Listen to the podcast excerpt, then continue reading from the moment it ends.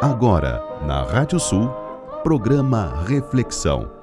Os grandes temas da nossa cultura em diálogo com a música regional do Rio Grande do Sul.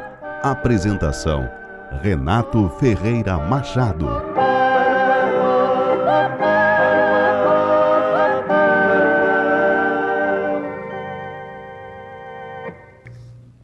Um dos aspectos mais intrigantes da tradição indígena sul-rio-grandense refere-se ao Ivitu e Epivu. Pronunciada vulgarmente, esta palavra significa um vento em redemoinho. Mas com certa ênfase, que graficamente se marcaria por letras maiúsculas ou um sublinhado, passa a ser algo como vários ventos que se reúnem em redemoinho. Algo assim como as reses que os peões reúnem em rodeio, uma espécie de rodeio dos ventos. Andei, andei, fui ver o sol mais perto, fui nos sete ventos, fui, não me encontrei.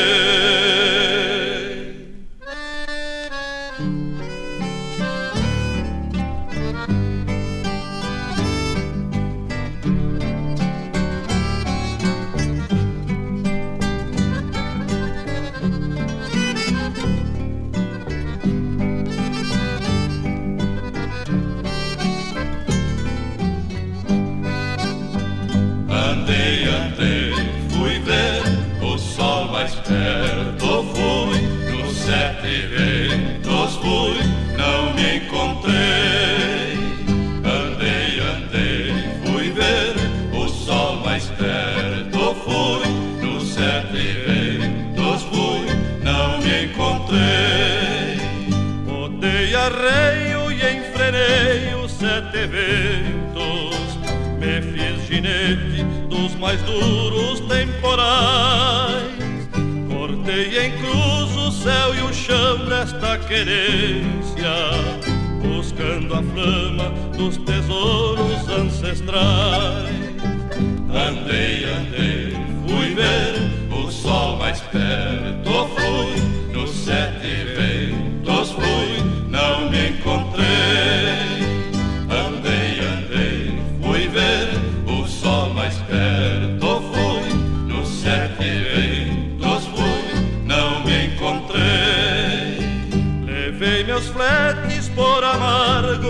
desencontros. Calou-se o canto das esporas que calcei. E a noite negra das melenas tende o moço. Entordilhou-se a luz das luas que extraviei. Andei, andei, fui ver o sol mais perto, fui nos sete ventos, fui não me encontrei.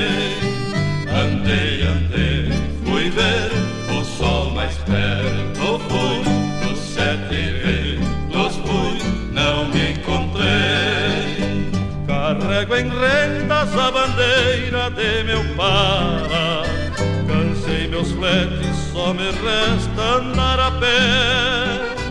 Que outros loucos como eu ensilhem ventos na dura ronda de encontrar quem já não é. Andei, andei, fui ver o sol mais perto, fui nos sete ventos, fui, não me encontrei.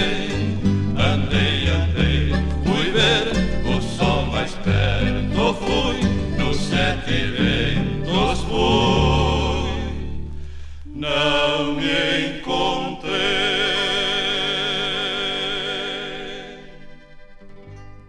E nossa reflexão de hoje será sobre os ventos, mas vai ser uma reflexão um pouco diferente. Boa noite, eu sou Renato Ferreira Machado.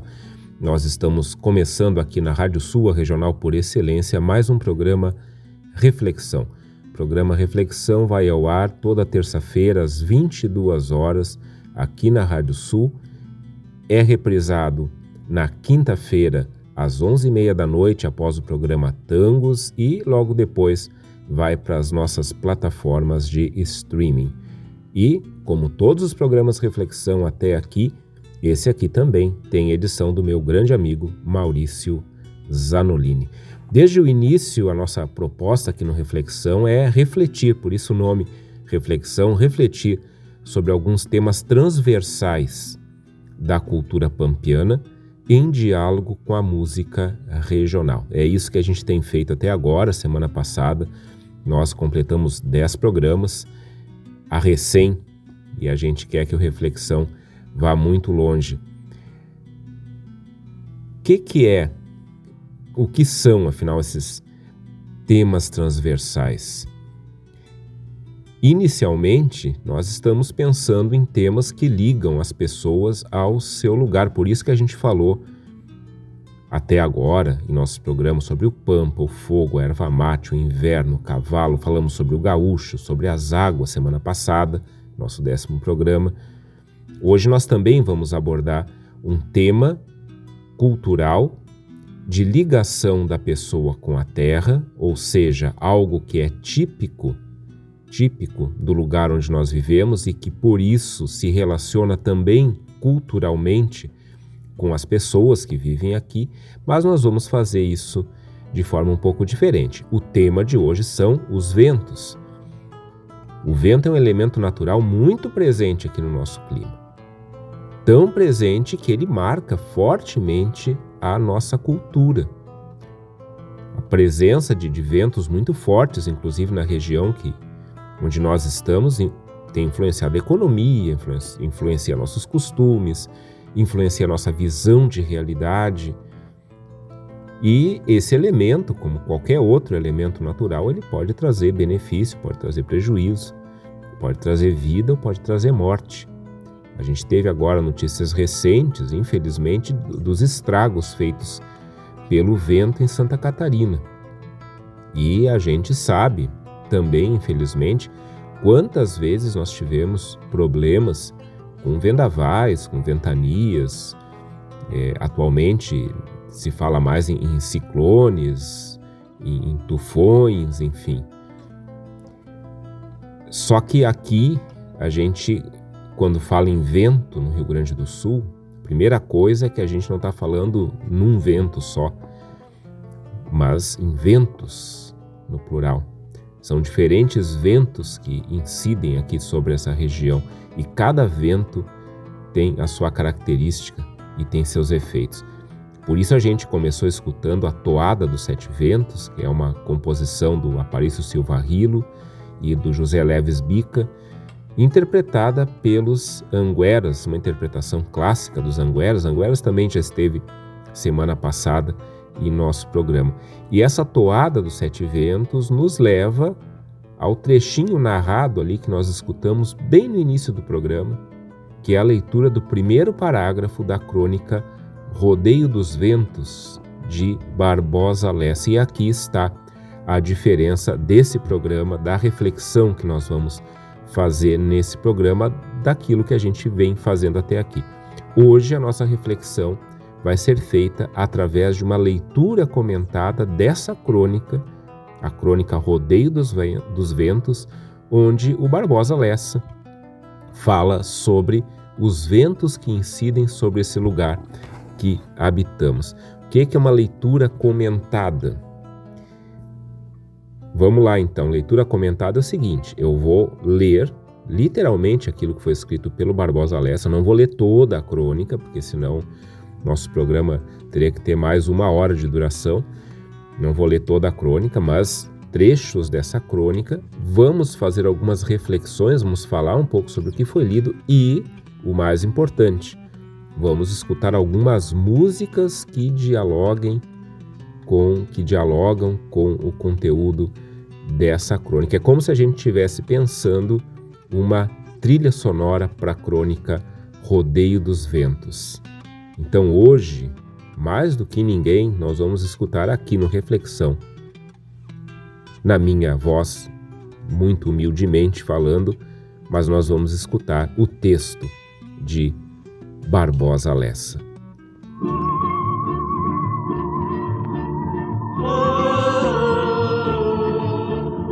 ano tá soprando, assoviando nesta noite, troperiando seus fantasmas, troperiando.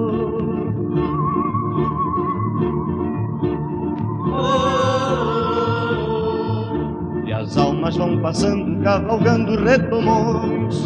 Fantasmas do passado no tropel das tradições. Fantasmas do passado no tropel das tradições. Levanta, gaúcho, todos precisam andar. E no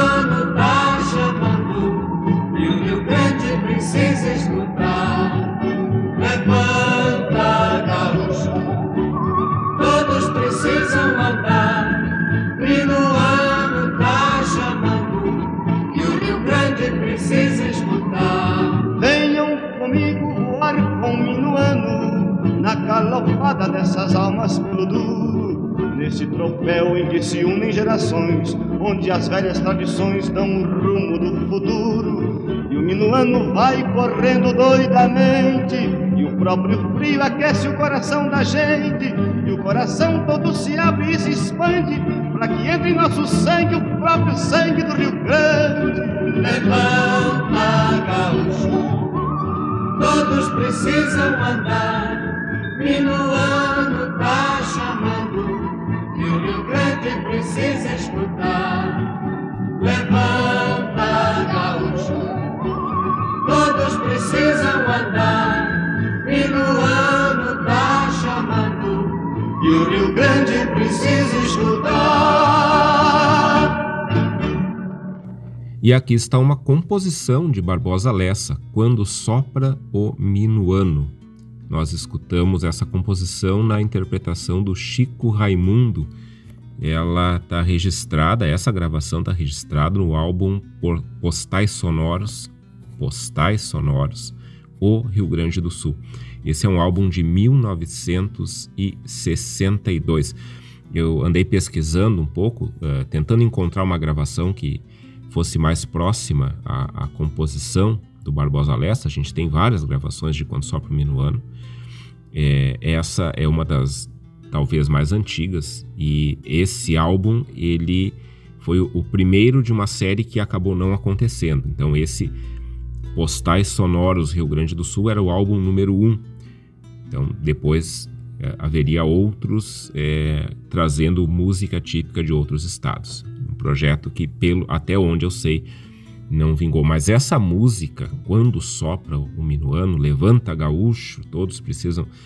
Essa música ela era na época tocada diariamente aqui numa emissora de rádio em Porto Alegre. Ela tocada diariamente de manhã cedo na abertura da programação dessa emissora.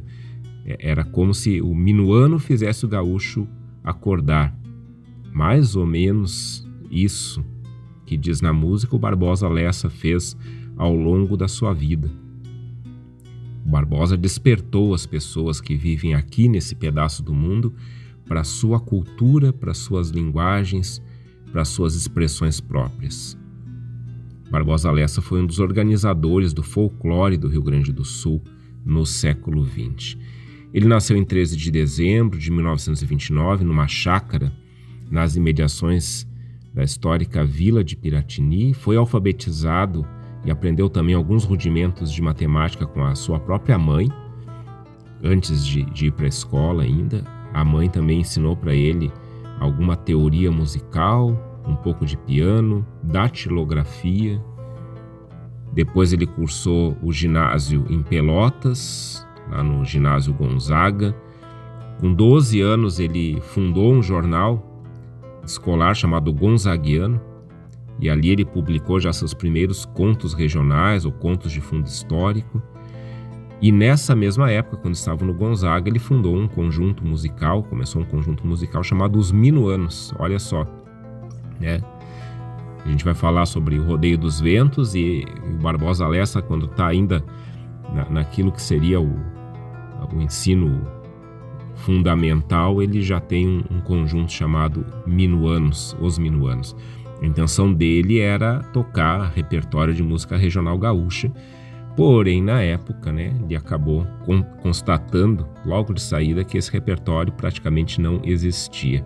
Isso é interessante. a história da música do Rio Grande do Sul do século XX é, precisa ser lembrada e discutida oportunamente aqui no Reflexão ou em outros espaços. Vamos tratar disso. A gente precisa saber disso.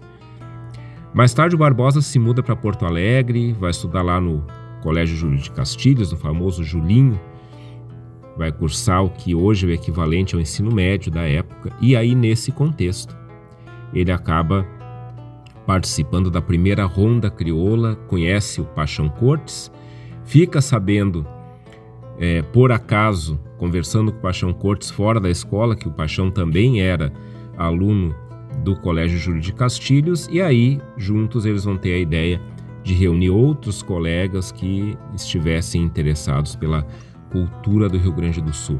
Esse movimento inicial dentro do Colégio Júlio de Castilhos acabou resultando na fundação do 35 CTG, que foi o primeiro centro de tradições gaúchas. E nesse nesse movimento todo que o Barbosa Lessa acabou retomando também o interesse dele pela música regional e ali ele criou então suas primeiras composições, suas primeiras canções, como por exemplo Negrinho do Pastoreio. Quem não conhece famosa Negrinho do Pastoreio, uma composição do Barbosa Lessa. Entre 1950 e 1952, junto com Paixão Cortes, então ele vai é, começar a fazer todo um levantamento daquilo que se tinha na época, dos resquícios, pode-se dizer, das danças regionais do Rio Grande do Sul, e disso vai sair o livro, que é um livro didático, Manual de Danças Gaúchas, e depois o disco Danças Gaúchas, com a Inesita Barroso cantando essas músicas que foram pesquisadas. Em 52, o Barbosa Lessa obtém o grau de bacharel pela Faculdade de Direito da URGS e ele vai ser um dos incentivadores para a realização do primeiro Congresso Tradicionalista do Rio Grande do Sul, que acontece em 1954 na cidade de Santa Maria. E lá nesse congresso, o Barbosa apresentou uma tese chamada O Sentido e o Valor do Tradicionalismo, e a partir da tese do Barbosa Lessa que se definiram os objetivos do movimento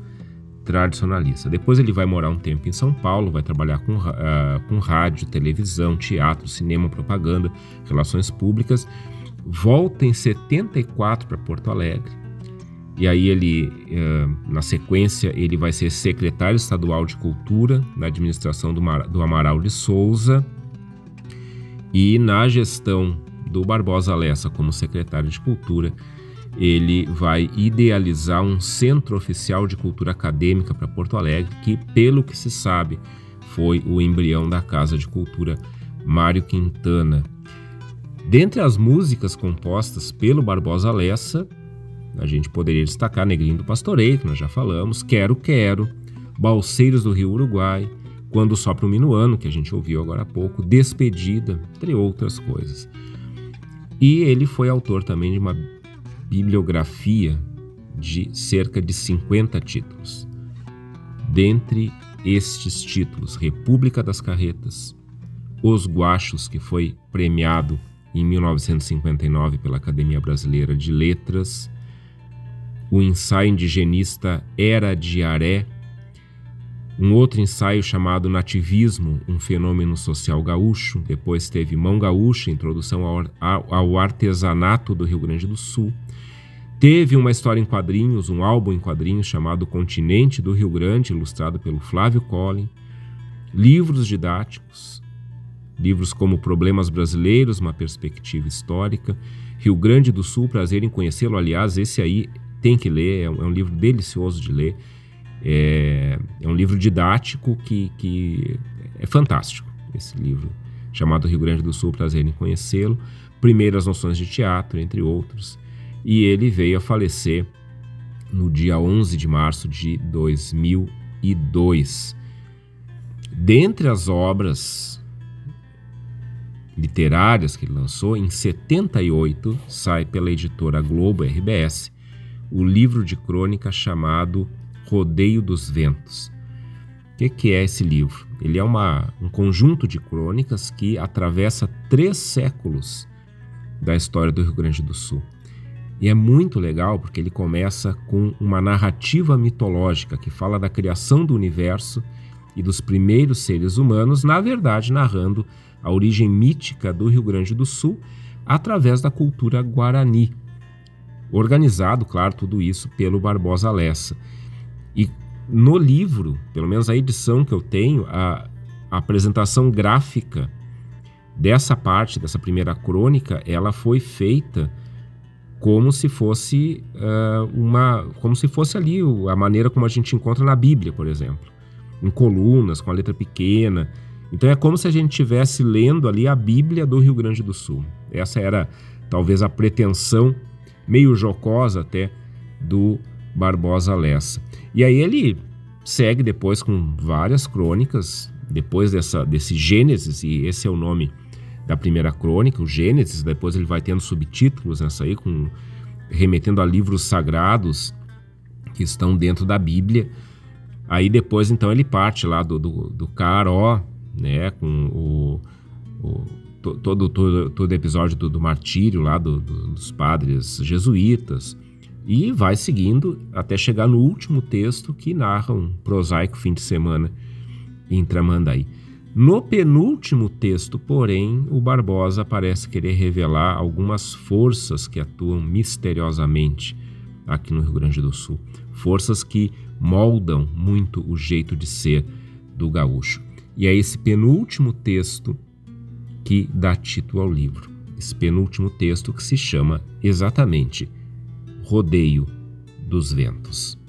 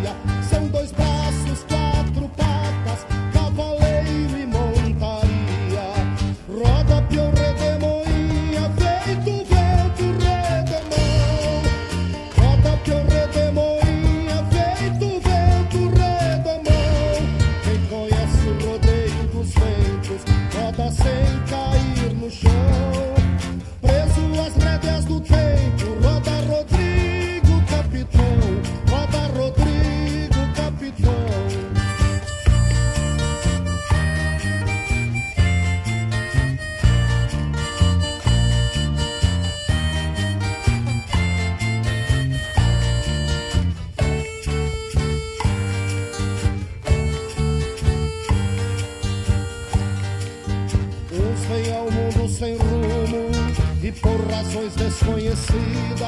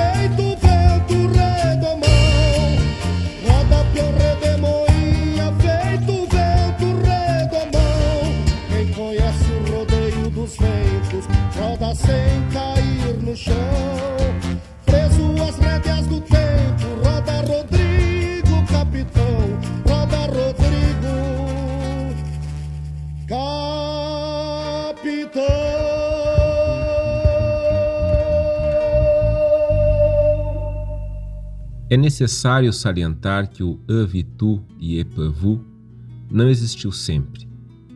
Até uns 350 anos, os ventos do Rio Grande do Sul eram iguais aos, aos demais estados do Brasil. Nem muito fortes, nem muito fracos, nem quentes, nem frios e nem nome tinham. Segundo a tradição indígena, o problema teria começado quando os primeiros europeus, no século XVII, vieram explorar os recursos naturais do rio Uruguai em um nível além da simples economia de subsistência preconizada pela religião guarani. O homem cristão considerava-se o centro da vida terrena, subordinando aos seus caprichos a vida dos demais animais, das plantas, da água, do sol, do ar. Isto feria profundamente a ordem estabelecida por Nhanderuvuçu, e houve então a reação de Yara, protetora das águas, de Seuci, protetora das plantas plantadas, e do Caapora, protetor das matas, os três, confiando a Tupã, guardião dos ventos, a missão de atemorizar o homem branco, ou, se possível, enxotá-lo, castigando-o por depredar a natureza. Daí se explicaria que a penetração do Rio Grande do Sul pelos jesuítas tenha sido acompanhada pela atenta observação de Tupã. Igualmente seriam observados os aventureiros portugueses que, descendo de Laguna, se estabeleciam nas ricas pastagens entre Tramandaí e Rio Grande. A penetração jesuítica teve um primeiro toque de tragédia quando os índios mataram o padre Roque Gonzalez na redução do Caaró, antes mesmo que esta fosse inaugurada. Então houve o revide dos brancos, com a morte de centenas de índios, e a ordem para que o padre Jerônimo Porcel reerguesse Caaró. Com tal dedicação se houve esse sacerdote, que pouco tempo depois da inauguração já estava o pueblo com 4 mil habitantes. Estamos começando aqui essa leitura comentada, já lemos o primeiro parágrafo dessa crônica no início do nosso programa e aqui nós estamos seguindo com a leitura. Em diálogo com o texto, a gente escutou Rodeio dos Ventos, do João Carlos Dornelles e do Danilo Vasconcelos Leão, interpretada pelo Grupo Cigarro. E quem conhece o Rodeio dos Ventos roda sem cair no chão, a gente escutou na música. Os ventos são uma força primordial do planeta que possibilitou, por exemplo, as viagens das grandes expedições marítimas. Os europeus chegaram aqui pela força dos ventos. Hoje, os ventos produzem, entre outras coisas, energia limpa através dos parques eólicos. Ao mesmo tempo, porém, podem ser uma força destruidora, assustadora, assombrosa. E o Barbosa Lessa, em outros escritos, caracterizou o Rio Grande do Sul como um lugar marcado por fortes ventos. Tem outras, outros textos e crônicas dele em que ele fala do Rio Grande do Sul como lugar dos ventos. O nosso inverno é movido a vento.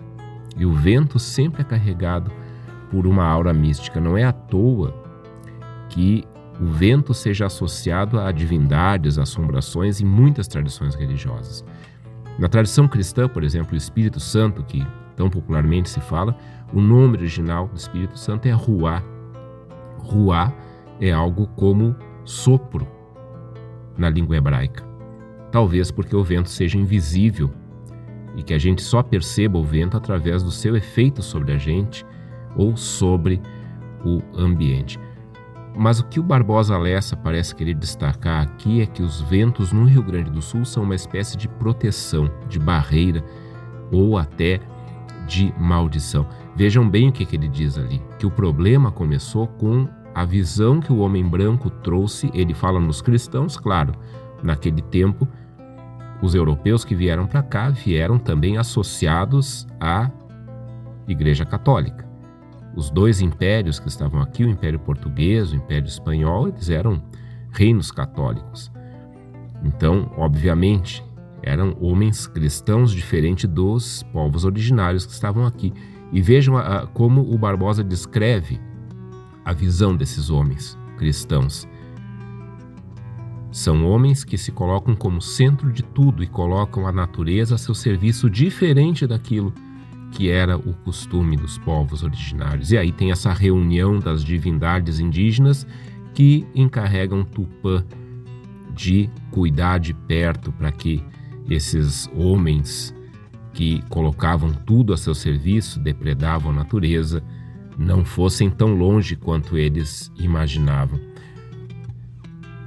É uma reunião de forças, esses ventos que o Barbosa Lessa está falando. E a gente vai ver ao longo da crônica que é uma reunião de forças que vem de várias partes do mundo e que parecem se reunir aqui para fazer justiça à cultura dos nossos povos originários. São ventos que parecem ultrapassar a condição de fenômenos meteorológicos e passam a ser portadores de mensagens.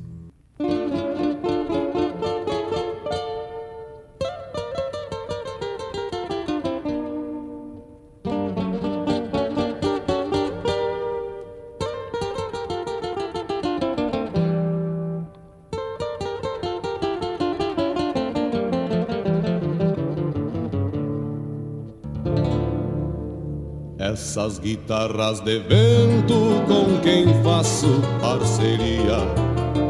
Presságios de temporais, toadas de calmarias. As milongas de bonança são parceiras de bajadas. E pelos furos das tramas choram flautas afinadas. Vento vai bordoneando guitarras campesinas e os violinos respondem nas folhas das casuarinas. Com as guitarras de vento vou cantando minhas penas, acordes de temporais, canções de brisas amenas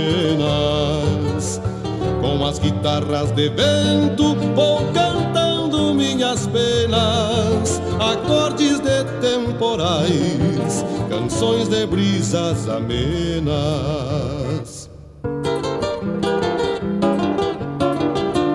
Essas guitarras de vento de campesinas canções almas de ventos campeiros, rumos de chucros galpões minhas parceiras guitarras, tropeiras das emoções, minhas parceiras guitarras, tropeiras das emoções.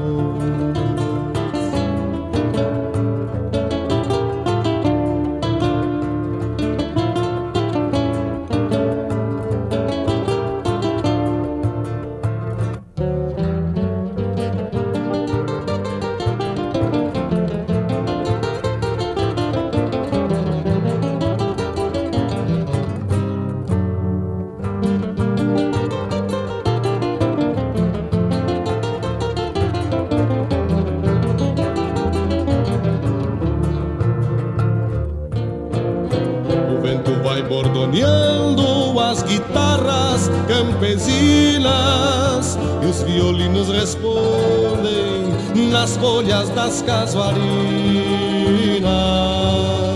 com as guitarras de vento vou cantando minhas penas, acordes de temporais, canções de brisas amenas. Com as guitarras de vento vou cantando minhas penas, acordes de temporais canções de brisas amenas, essas guitarras de ventos de campesinas canções. almas de ventos campeiros, rumos de chucros galpões.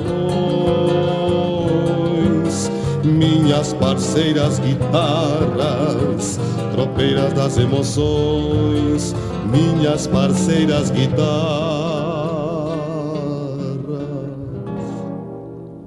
Tropeiras das emoções.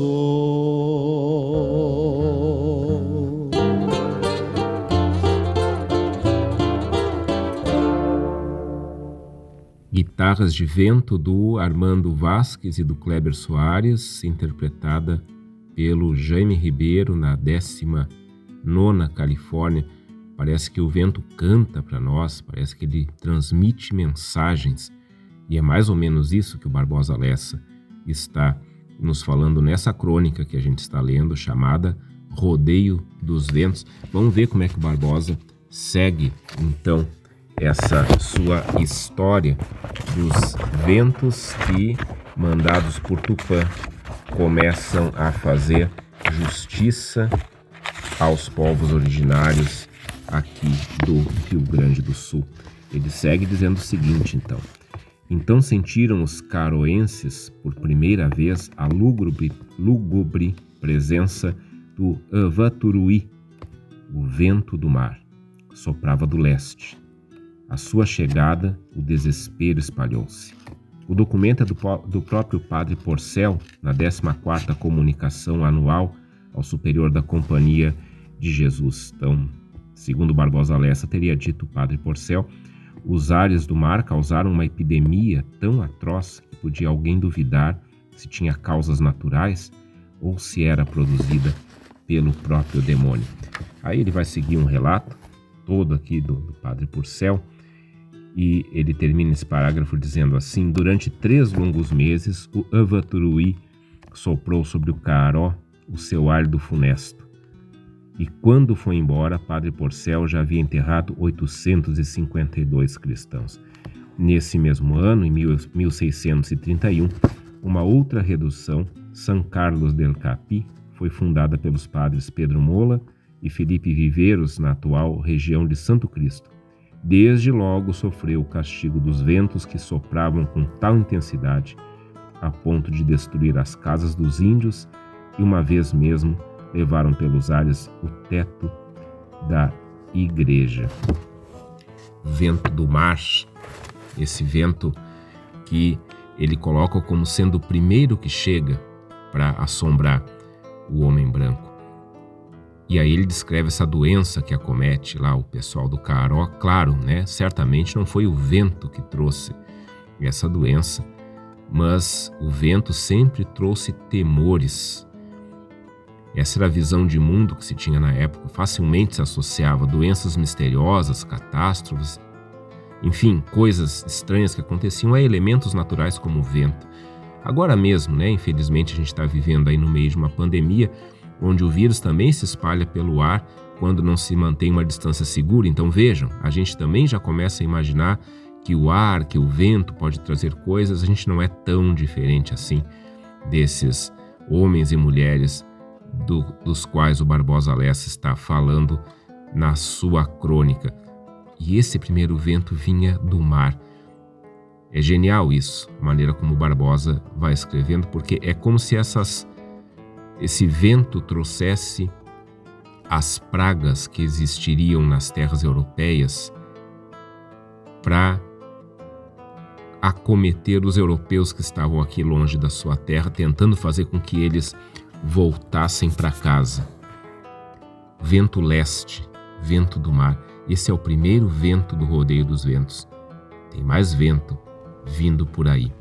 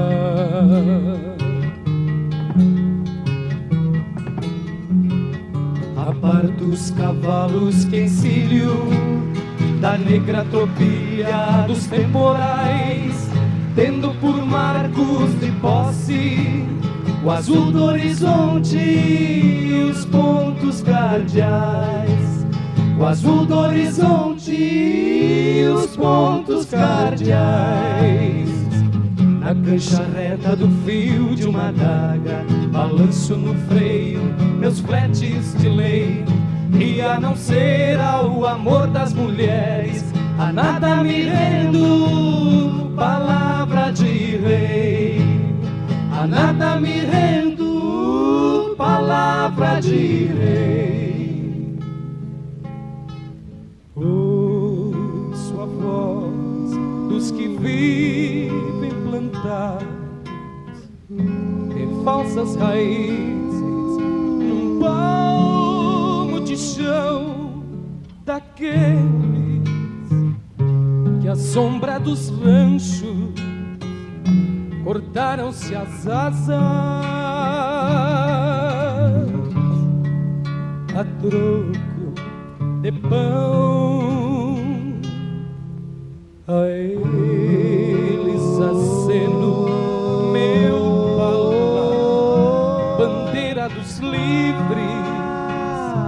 sei desfraldar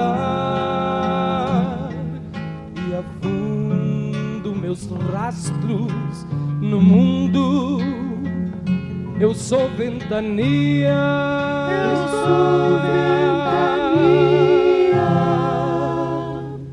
Nasci pra voar.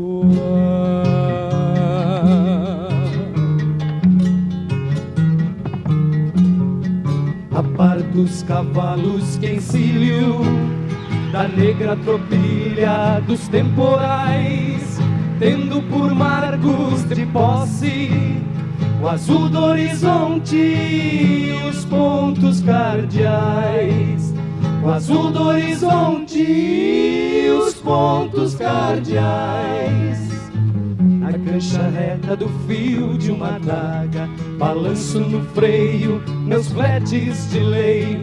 E a não ser ao amor das mulheres, a nada me rendo, palavra de rei. A nada me rendo, palavra de rei.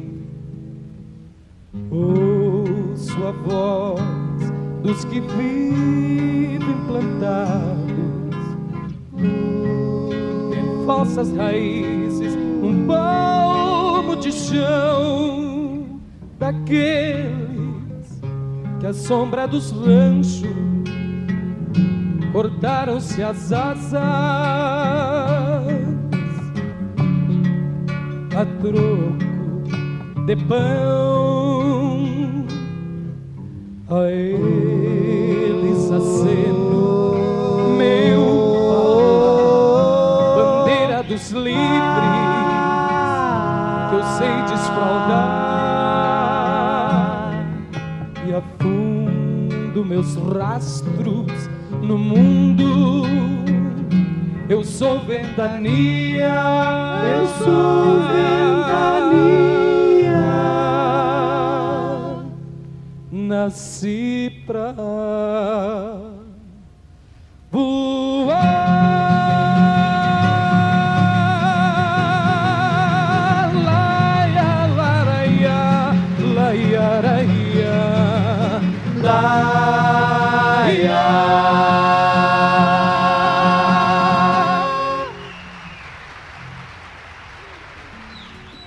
Paralelamente a esses acontecimentos, iam os paulistas e lagunistas adentrando o litoral sul-rio-grandense, estabelecendo estâncias nas verdes pastagens desde Tramandaí até o canal de Rio Grande e mesmo além, no rumo, no rumo de Maldonado.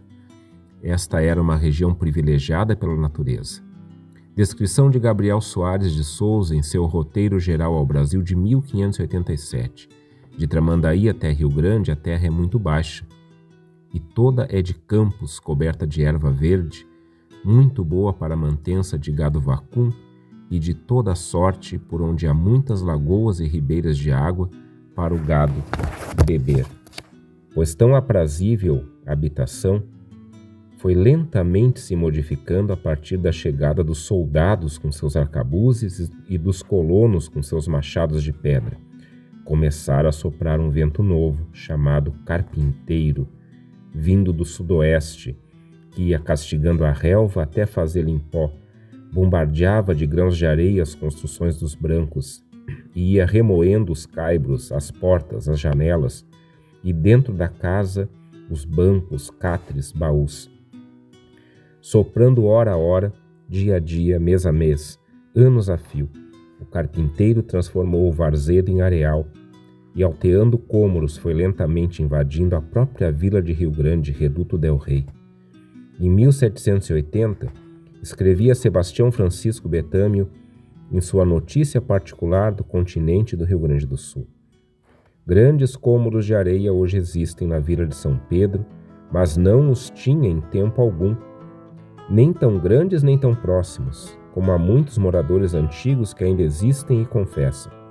Hoje as areias cada vez mais se vão aproximando à vila, sepultando os edifícios dela, o que já sucede e sucederá se não houver algum trabalho para as impedir.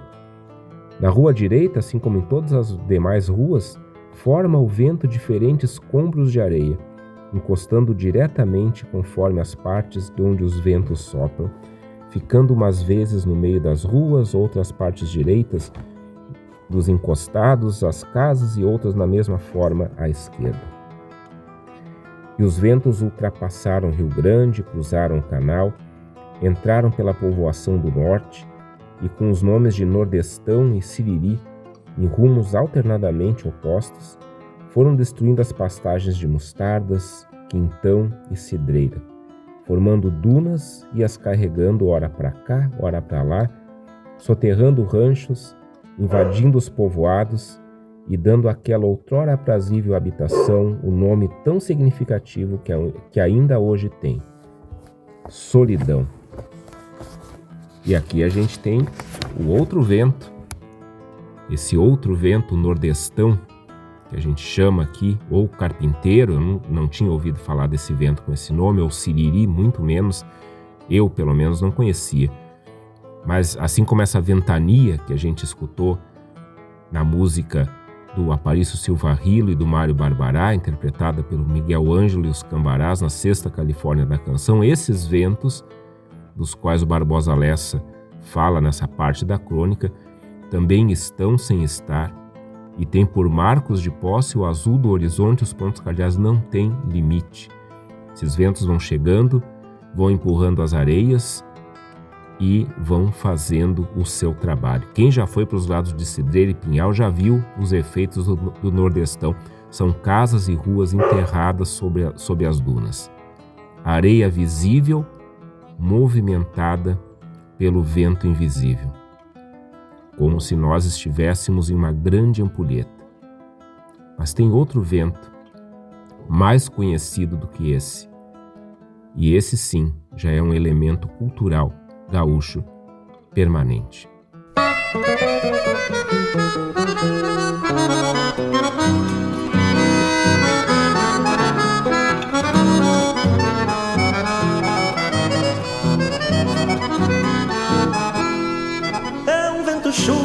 Tem nome, tem história. Sua canção sobe a coxia e se consome. Quem não conhece este vento meio gente, jeito de índio minuano até no nome. Chega de longe no seu tranco conhecido, como um irmão que vem o outro visitar. E se entrevera nas rodadas galponeiras, soprando fogo pra chaleira esquentar. Fala de paz, fala de guerras, lembra amor. Conta verdades, pois mentir não aprendeu. A sua voz tem os lamentos do Rio Grande e a viva marca de um povo que não morreu.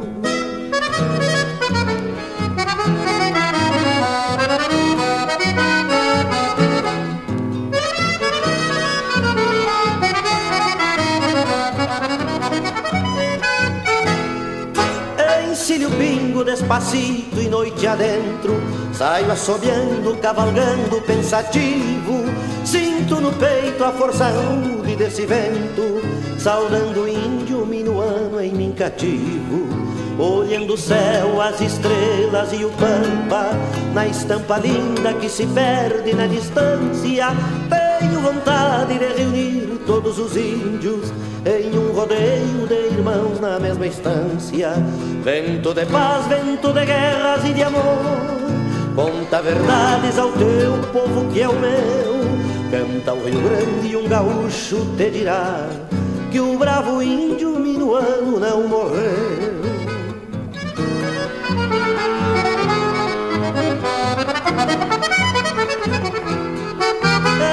Chupro que tem nome, tem história. Sua canção sobe a coxilha e se consome. Quem não conhece este vento meio gente Jeito de índio minuano até no nome. Jeito de índio minuano até no nome. Jeito de índio minuano até no nome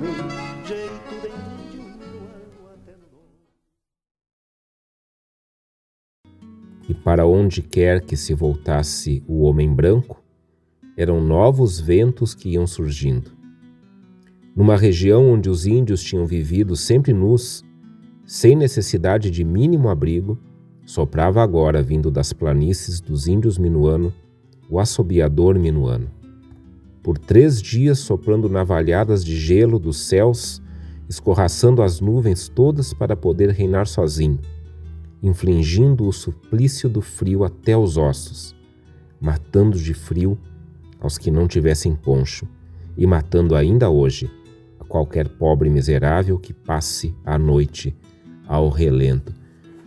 Seguiu aqui o Barbosa Lessa falando do minuano. Quem não conhece esse vento meio gente, jeito de índio minuano, até no nome a gente ouviu o Barbosa Lessa e ouvimos depois o Luiz Carlos Borges cantando em Minuano, que é uma composição dele com Humberto Gabizanata, apresentado na 16ª Tertúlia Musical nativista. Esse é um vento, esse talvez o mais conhecido, característico aqui do Rio Grande do Sul, é o vento que ganhou o nome do povo indígena, do povo originário, que se tornou temido pela sua habilidade em guerrear a cavalo.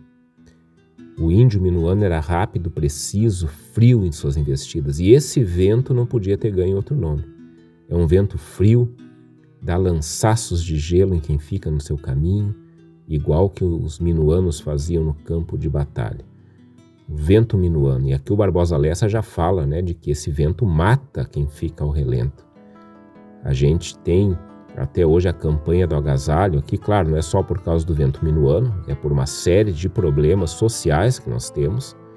Né? E, e claro que a campanha é muito valorosa, mas a gente sabe que ela sozinha não vai resolver o problema da desigualdade social, que é por causa disso que muita gente ainda dorme na rua, fica ao relento e a gente lembra com certeza de pessoas que acabaram morrendo de frio, de frio no inverno porque não tinham onde ficar e ficavam na rua e aí acabavam perecendo por causa do frio, mais ou menos como Barbosa fala aqui.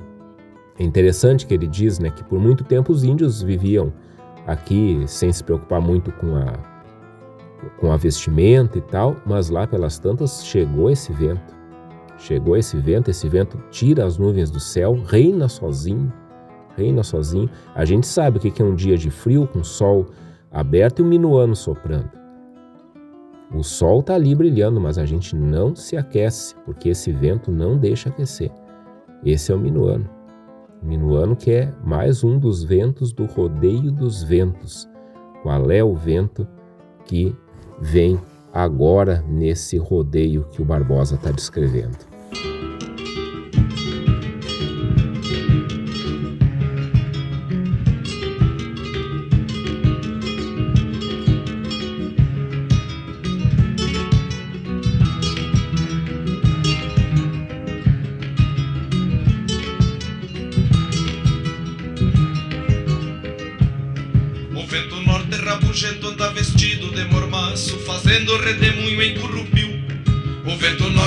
Rabugento anda vestido de mormaço, fazendo redemoinho em currupiu. Eu te desconjuro, credo em cruz, Ave Maria, vento malfazejo e arredio. Eu te desconjuro, credo em cruz, Ave Maria, vento malfazejo e arredio. O vento norte rabugento vem chegando de mansinho, parece sorro velho ressabiado de mundel. Às vezes se apresenta com um sorriso disfarçado, não sei se vem do inferno ou vem do céu. Às vezes se apresenta com um sorriso disfarçado. Não sei se vem do inferno ou vem do céu. Às vezes se apresenta com um sorriso disfarçado. Não sei se vem do inferno ou vem do céu.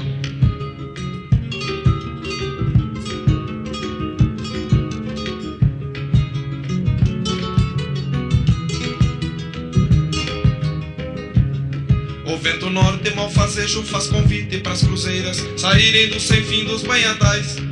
O vento norte malfazejo faz convite pras cruzeiras saírem do sem fim dos banhadais. Parece ser amigo inseparável das pacharas, eternas linguarudas sem iguais. Parece ser amigo inseparável das pacharas, eternas linguarudas sem iguais. O vento norte foi chegando de mansinho no meu rancho, entrando a modinha Miguelão. Levou-lhe um sofrenaço de ficar de queixo roxo, pra nunca mais bancar o querendão. Levou-lhe um sofrenaço de ficar de queixo roxo Pra nunca mais bancar o querendão. Levou-lhe um sofrenaço de ficar de queixo roxo Pra nunca mais bancar o querendão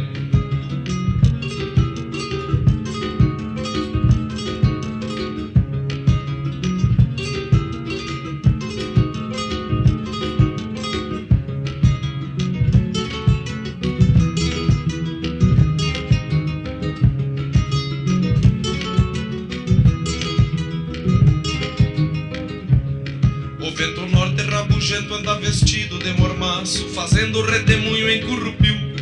O vento norte rabugento anda vestido de mormaço, fazendo redemoinho em currupiu. Eu te desconjuro, credo em cruz, Ave Maria, vento malfazejo e arredio. Eu te desconjuro, credo em cruz, Ave Maria, vento malfazejo e arredio. O vento norte foi chegando de mansinho no meu rancho, entrando a modinha Miguelão. Levou-lhe um sofrenaço de ficar de queixo roxo Pra nunca mais bancar o querendão Levou-lhe um sofrenaço de ficar de queixo roxo Pra nunca mais bancar o querendão Levou-lhe um sofrenaço de ficar de queixo roxo Pra nunca mais bancar o querendão Levou-lhe um sofrenaço de ficar de queixo roxo Pra nunca mais bancar o querendão E mais temido ainda que o minuano é o vento norte, bafejando o calor, encrispando os nervos, jogando irmão contra irmão, semeando ira, plantando ódio, colhendo conflitos, revoluções, tragédias bárbaras, como as, as degolas do Rio Negro e do Boi Preto. Vento norte, o vento da morte. Assim, dessa forma dramática, o Barbosa Lessa descreve o vento norte. Vento malfazejo e arredio, a gente escuta na música Vento Norte, do Telmo de Lima Freitas, cantada pelo Luiz Fernandes Manioto, os cantores dos Sete Povos, na segunda coxilha nativista. Vento Norte, vento da morte, assim diz o Barbosa Lessa. O vento norte geralmente é aquele que pronuncia a chuva, por isso que ele vem com aumento de temperatura, vem com força, faz barulho e realmente, né, ele fica ali enquanto a chuva não, não chega, ele está ali batendo porta, batendo janela, agitando as pessoas por causa dessa mudança de temperatura que fica realmente irritante. É bem provável, a gente já fez algumas leituras sobre isso, que não tenha relação nenhuma, ou pelo menos não tenha relação direta entre mudança de humor e ação do vento. Não é o vento norte que faz as pessoas ficarem irritadas. Mas, sim, a relação do ser humano, nossa relação com o clima, vai fazendo com que a gente adquira alguns traços de personalidade. E o vento norte é isso, ele parece, parece que algo ruim vem vindo porque é um vento quente. Talvez lá no começo, a cosmovisão, principalmente do homem europeu, das pessoas é, vindas de, de, de um cristianismo mais ao pé da letra, como era naquela época, associassem talvez algo como o vento norte, que é esse vento, vento quente que prenuncia a chuva, ele vem com aquela, aquele frontal né, a gente chama de frontal, aquele calorão que dá antes da chuva, talvez associassem alguma coisa vinda do, do inferno, por exemplo. Esse vento quente está vindo da onde? Só pode vir daquele lugar para onde ninguém quer ir. Então esse é o vento norte, esse vento norte. E quando eu estava selecionando as músicas, eu, claro, a primeira que me veio à mente foi aquela outra, Vento Norte, que fala né, de uma forma muito bonita, muito romântica e tal do Vento Norte. Mas essa aqui do Telmo de Lima Freitas vai muito ao encontro do que o Barbosa Lessa descreve. E fazendo algumas leituras, eu encontrei, né, por exemplo, o problema que é o vento norte em Santa Maria, é uma ventania muito forte, né, e que, e, que geral, realmente ele, ele acaba ali tendo. A cidade tem que tomar providências contra o vento norte. Aliás, parece que Santa Maria tem um monumento ao vento norte lá na sua praça. Enfim, né, o, os ventos, esse rodeio dos ventos que vai também transformando a nossa cultura. Só que a coisa não termina com o vento norte.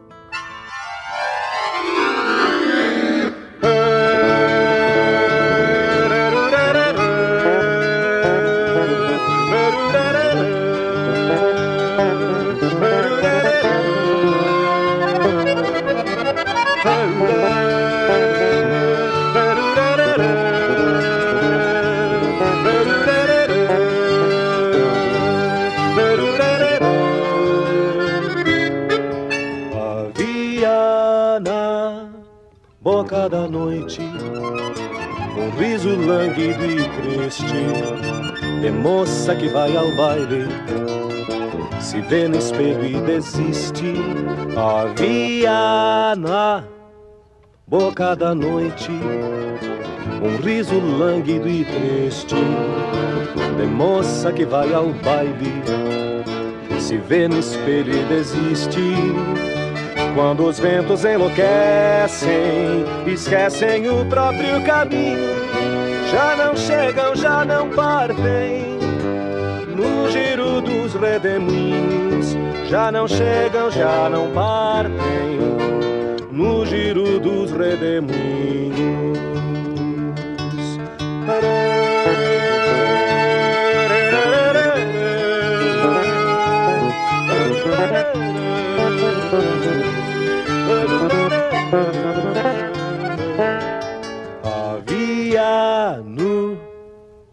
Ventre da tarde uma oculta cicatriz, atalhos que a morte abre num corpo de meretriz.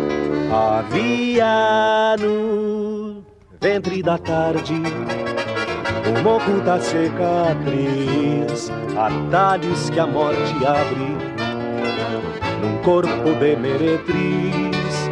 Quem sabe onde o vento nasce, não procura nem espera, não tem destino morada. Quem tem por berço tapera, não tem destino morada.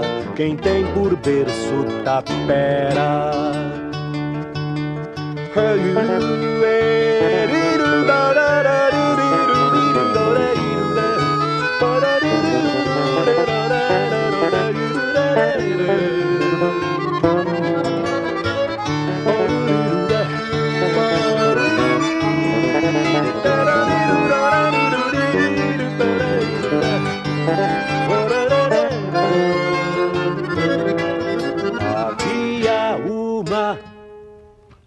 desmaios Quando a aurora teve fim, o sol enfiou esporas e galopou seu tordilho.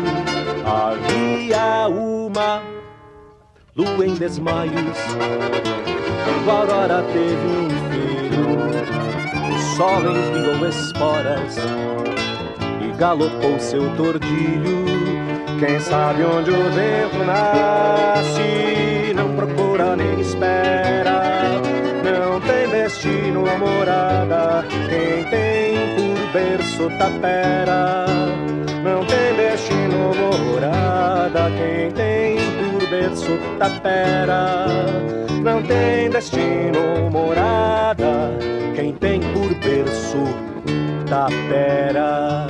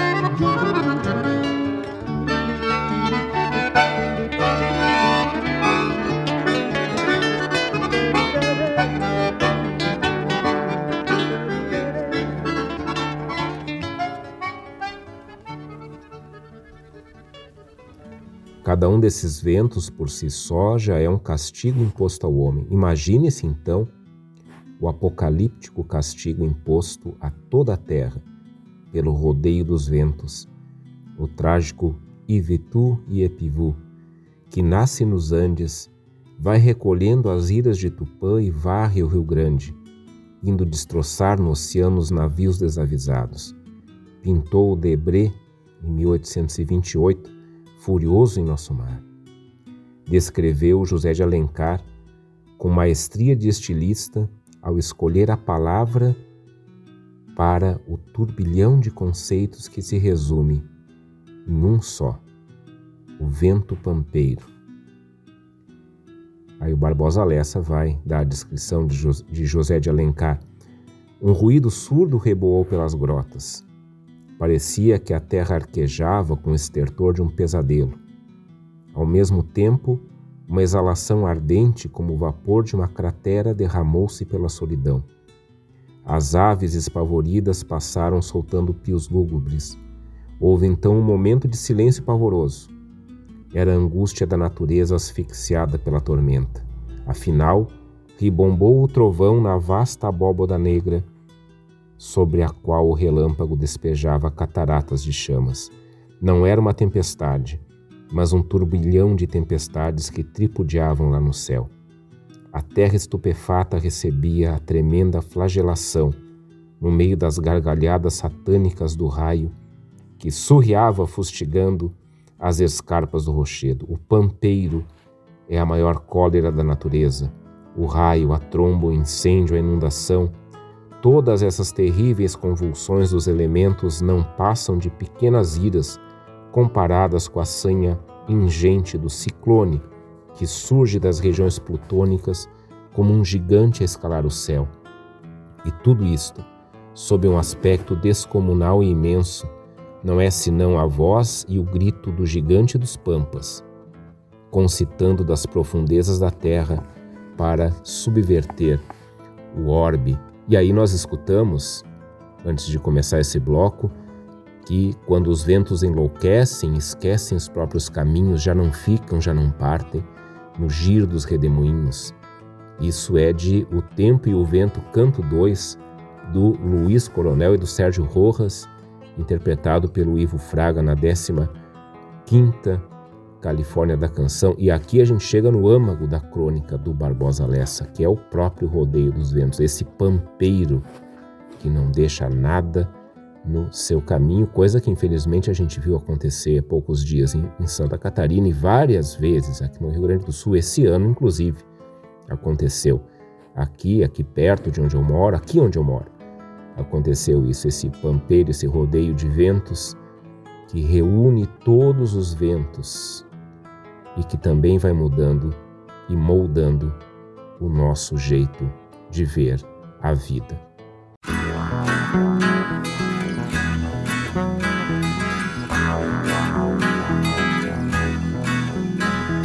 Com aquela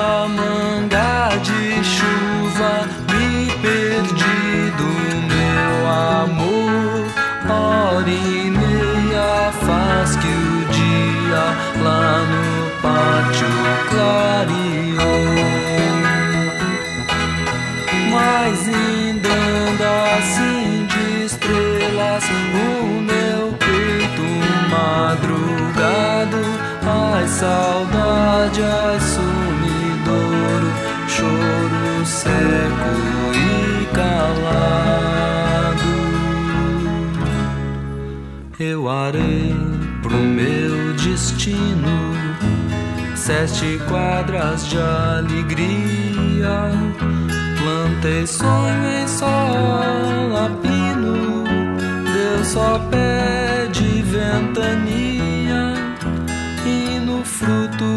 era o vento, espreitei maduro dia. Bicho triste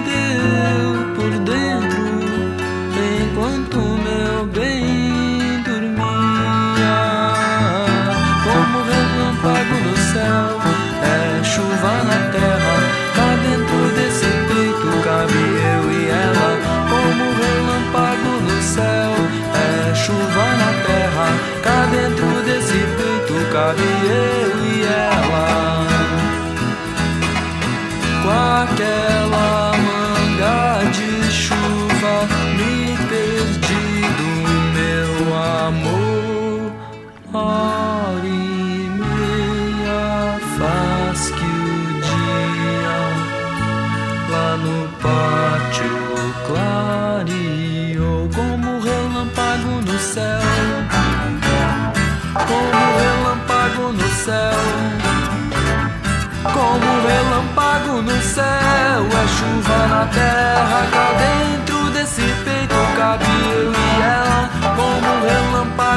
céu, como relâmpago no céu.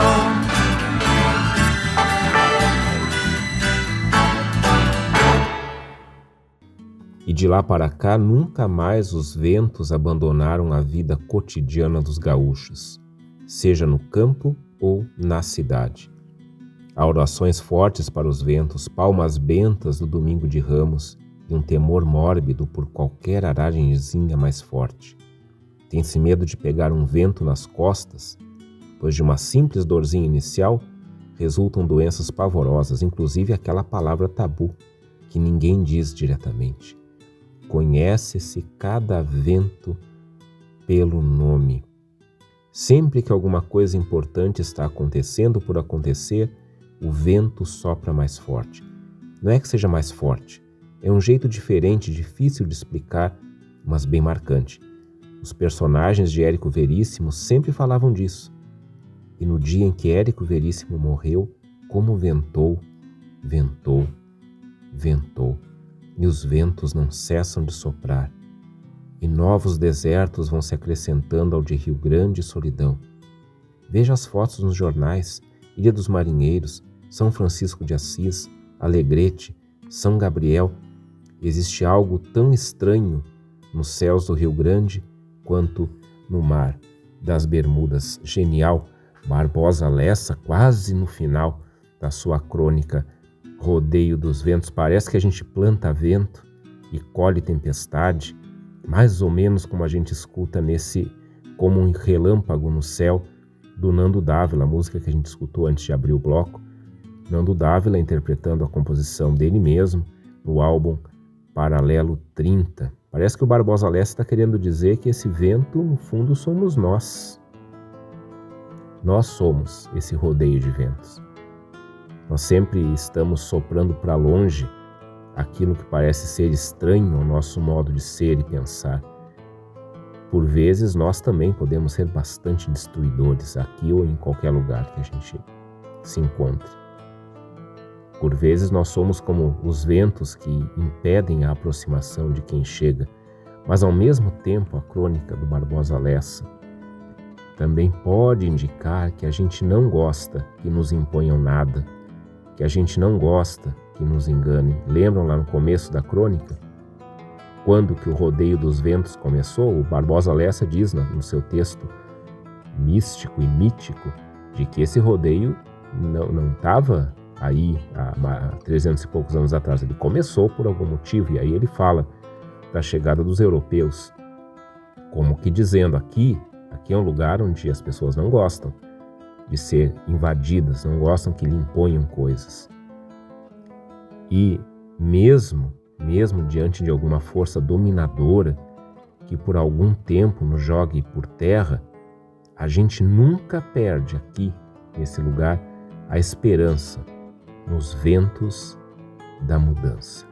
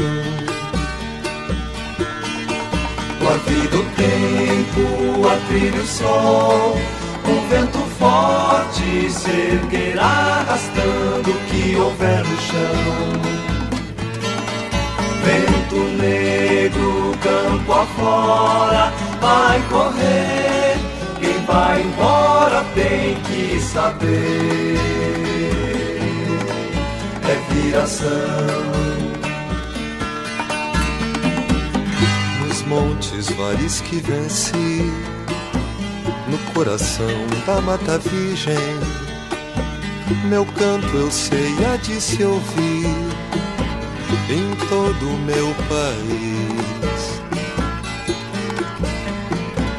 Não creio em paz sem divisão, de tanto amor que eu espalhei em cada céu, em cada chão minha alma lá deixei. Com a vida, o tempo, a trilha, o sol, um vento forte se arrastando o que houver no chão.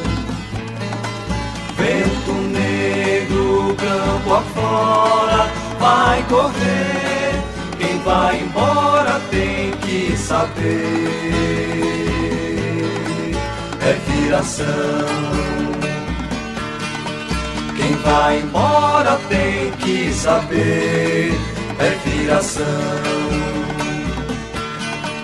Quem vai embora tem que saber, é viração.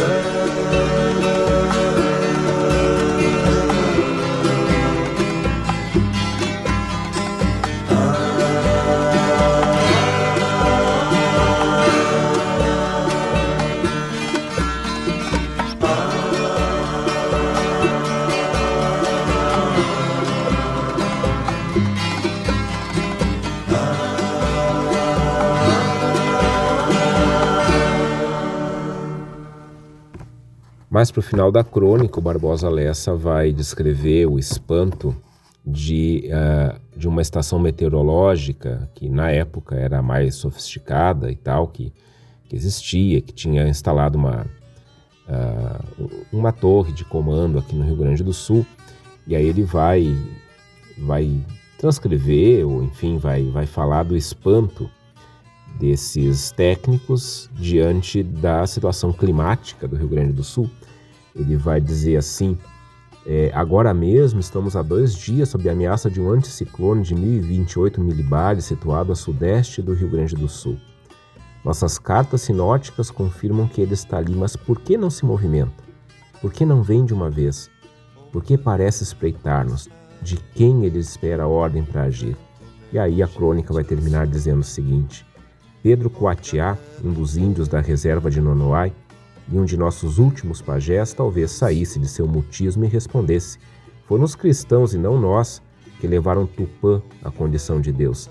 Que rezem a Tupã, portanto, pedindo que afaste a ameaça do Evitu e Epivu e que parem de matar a natureza, antes que tudo isso se afunde no Embaé Meguá, ou o juízo final, segundo os Guarani. Rodeio dos Ventos do Barbosa Lessa. Espero que tenham gostado dessa audição comentada. É a primeira que a gente faz aqui. É óbvio, nós não poderíamos deixar de rodar aqui num programa sobre os ventos, na crônica do Barbosa Lessa, Vento Negro, composição do Fogaça, que a gente ouviu na interpretação dos Almôndegas. Esse vento negro que tem uma letra inspirada no momento político que se vivia naquela época, na expectativa da redemocratização. Vejam, né? Se a gente volta lá no fim da ditadura militar, a expectativa da redemocratização, quase como esse vento que ficou ali esperando para chegar e varrer tudo aquilo que estava estabelecido e começar alguma coisa nova, porque o vento também tem isso ele sopra, ele derruba aquilo que está estabelecido e abre espaço para as coisas novas. Não duvidemos, não duvidemos, sempre nós temos estes ventos espreitando aqui no Rio Grande do Sul para começar coisas novas. Espero que tenham gostado, digo novamente.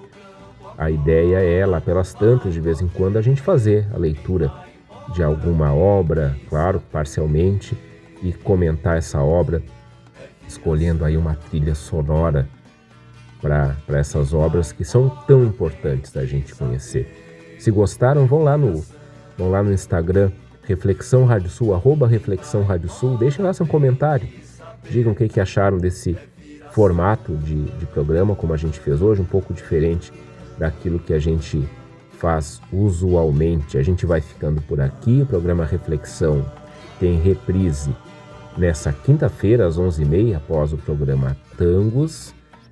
Logo na sequência, ele já fica disponível nas plataformas de streaming. E na terça-feira que vem, às 22 horas, sempre aqui na Rádio Sul, a regional por excelência, tem mais reflexão.